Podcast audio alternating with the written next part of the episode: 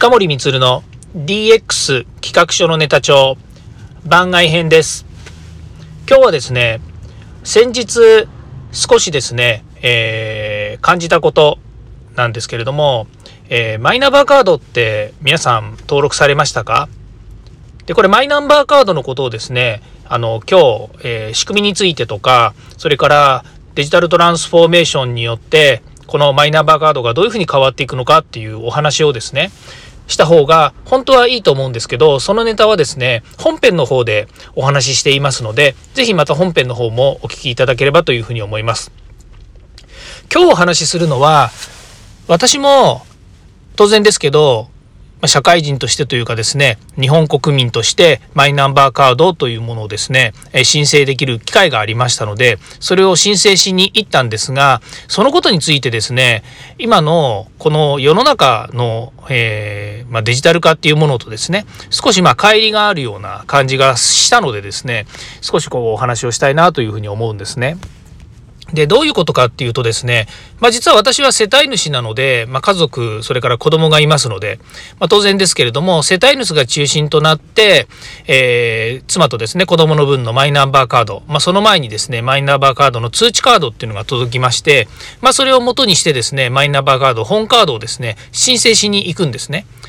で、えー、まあコロナ禍になってですね、申請をする、そのえー、本カードというですね、えー、マイナンバーカードをですね、申請するにあたってはですね、ウェブで全部できることになりましたので、まあ、僕はあの、事前にもう早い段階でマイナンバーカードにしたんですけれども、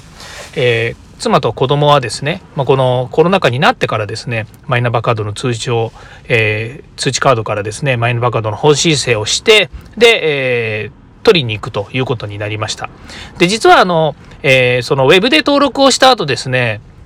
えー、先方からというんですかね、私は、まあ、区役所の方からですね、区役所の、私は、あの、区民なので、区役所の方から届いた、えー、はがきにですね、えー、まあ、実際にその、取りに行く場合は、本人が取りに行かなくちゃいけないんですね。で、取りに行くのもですね、まあ、いろいろその、取りに行く期限とか、それから時間とかっていうのは大体決まっていて、まあ、結構融通聞くんですよね。今、平日、普通、区役所とかですね、その行政の話ですと、えー、月曜日から金曜日まで、朝の9時から、えー、夕方の5時とか、え、17時15分とかですね、まあそういうふうにですね、結構あの、えー、ビジネスマンにとってみれば、まあ日中行けばいいやっていうあれなんですけれども、えー、まあ土日行けないとかですね、まあそういうのがある中でですね、マイナンバーカードに関して言うと、えー、どうも土曜日まで、土曜日もや大丈夫だし、夜の6時半まで大丈夫だし、受け取りの期間も結構ですね、融通が効いていて、まあ、1ヶ月とかじゃなくて、お取り置きでま2ヶ月ぐらい、お取り置きってなんか洋服とか食品みたいな感じにちょっと見えちゃうかもしれないんですけど、まあ、そういうふうにですね、まあ、ある期間を設けてですね、マイナンバーカード申請に行けるみたいなんですね。で、そのこと自体は、すごいあの気が利いてるなというふうに思うんですけれども、なんせですね、その、と、えー引き取りに行くときに持っていく書類に、をも、何を持っていくのか。例えば、顔写真付きの身分証明書を持っていくっていうのは、まあ一般的なことだからいいと思うんですけど、その、えー、妻がですね、うちの子供たちのマイナンバーカードを、えー、代理人として申請しに行く場合、委任状というものが必要で、その通知はがきの中に委任状を書けるようになってるんですけれども、その委任状を書いて持ってったとしてもですね、えー、言われることが、マイナンバーカードを取りに行くのは、本人が来て、えー、顔写真付きの証明書、例えば、えー、パスポートとか免許証とかっていうのを持ってきて、さらに本人が、え顔出しをしないといけない。まあ顔出ししない。本人が行くんだから顔は見えるんですけども、顔がないといけないっていうようなことを言われるわけですね。で、えー、あ、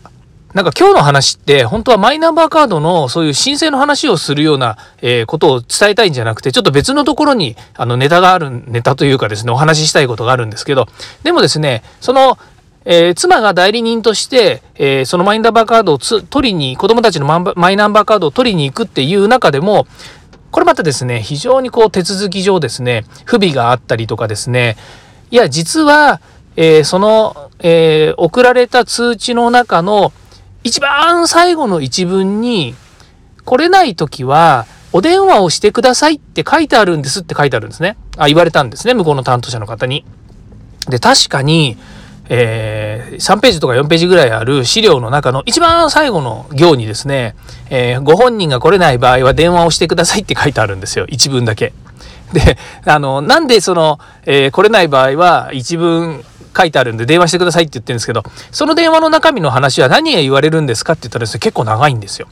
あつらつらつらとですね、こういうこと、こういうこと、こういうことをですね、あの、お伝えするので電話くださいって書いてあるんですよ。なんで電話くれなかったんですかっていうふうに言われるんですけど、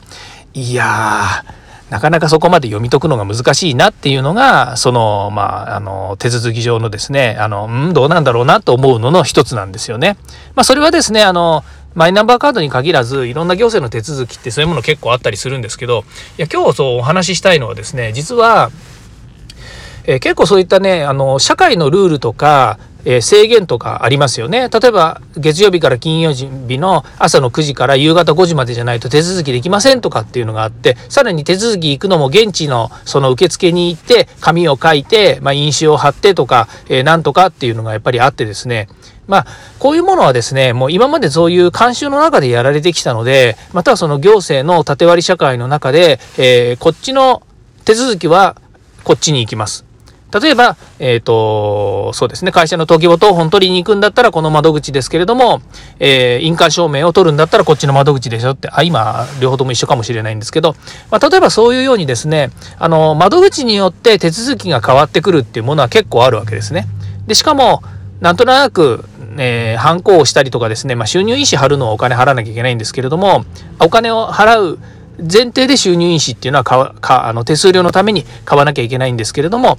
ハンコを押さないので、まあ、例えばネットで全部できればいいじゃんというのもあると思うんですけども、まあ、今まだ DX のね、そのデジタル化、えデジタル、えー、担当大臣がですね、まあ、一生懸命デジタル庁を作ってる状況なので、まだできてないっていう部分はもちろんあるんですけれども、その制限の中で、えー、まあ、こう、こちらもでこちらもというのはですね申請者もですねいろいろ右往左往してるわけですね。でもこれが例えば夕方がいいとか夜がいいとか土曜日がいいとか日曜日がいいとかですねまさまさかその働いてる人その夜のしょあの飲食の仕事をしてる人だったら午前の0時からですね朝の5時までがちょうどいいとかですねまあ人の人間という形態っていうんですかね人間としての、えっ、ー、と、いろんな、まあ、多様性っていうものがあったとするとですね、365日24時間空いてていいんじゃないの？って思うんですけど、まあ、多く大半の人たちは、朝日が昇ってから夕方日が落ちたら寝るっていうですね、まあ、原理的にはそういうことになるんでしょうね。ですから、まあ、なかなかそういうふうにはいかないと思うんですけれども、あのー、まあ、えー、多様性のある人間ですね、まあ、多様性のある社会だって考えると365日24時間、えー、ぜひですね、えーと、窓口は開いていてほしいっていうふうになると思うんですよね。でもやっぱり人間がやることですし働き方改革とかですね今働き方の見直しとか少子化とかもある中でそんな365日24時間やっぱりできませんよと行政だって、えー、ねそうやってそんな人たちをそんな人たちって言ってるのは参勤交代で夜中まで働かせますっていうようなことだってできませんからできないですよね。じゃあどうすればいいのかって言った時にやっぱりこう、えー、考えるのはデジタル化、まあ、例えばロボットですよね。まあ、ロボットっていうとですね、まあ、専門用語になります。3文字熟語になりますけど RPA ですよね、えー、 robotics process automation というような仕組みを使う。もしくはですね、えー、ウェブですね。インターネットを活用したウェブのフォームとかウェブのシステムを使うことによってそういった手続きをですね、えー、なんとか簡略化したりとか効率化したりするというようなことが望まれるわけですね。まあ、これはあの文脈的に言うとデジタルトランスフォーメーションしましょうということになるんですけどそうなるとですね365日、えー、24時間いつでもロボットが対応してくれるっていうことになるんですね。これが今日皆さんにお話ししたいことだったわけなんですけども、まあ、マイナンバーカードの手続きをしに行ったらですね、非常にですね、あの、まあ、先方に不備があるというよりも、なかなか、その、最終的にマイナンバーカードをもらうための手続きが煩雑すぎてですね、えー、まあ、こちらも疲弊してしまったというようなお話になるわけなんですけども、まあ、結論としてはですね、えーえーとデジタルトランスフォーメーションがあの進んでいくとですね非常にま簡略化されて非常に効率化された社会になっていくんだなっていうことを今日お話ししたいということでした、えー、ご視聴いただきましてありがとうございます。ではまた。